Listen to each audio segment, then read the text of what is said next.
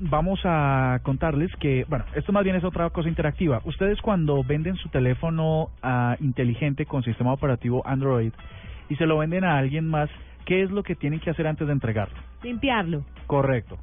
Pues resulta que hay un estudio que se realizó eh, a 26 teléfonos con sistema operativo Android de marcas como Samsung, HTC, LG, Motorola y Google, eh, de versiones desde la 2.3 hasta la 4.3, se encontró que eh, así usted le diga resetear o restablecer los parámetros de fábrica, eh, los datos, algunos que son muy privados y muy personales, siguen guardados.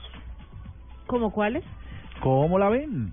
¿Pero Pues, qué datos? eh, sobre todo datos muy sensibles que tienen que ver con contraseñas, con información, ¿Fotos? con ¿Videos? Puede ser que fotos y videos, sí señora.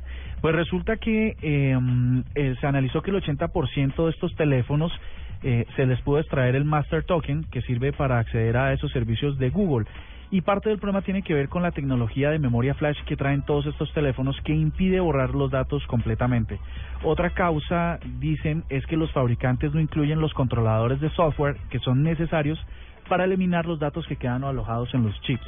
Así que por ahora lo que dicen que el- estudio ofrece que la, la solución temporal para evitar este tipo de cosas es que ustedes cifren el acceso root o el acceso a la raíz de los archivos del teléfono desde antes que empiecen a in- introducirse los datos.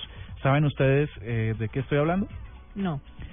Tienen que entrar a ajustes preferencias y hay una opción en todos estos sistemas operativos que dice cifrar el, conten- el, el almacenamiento.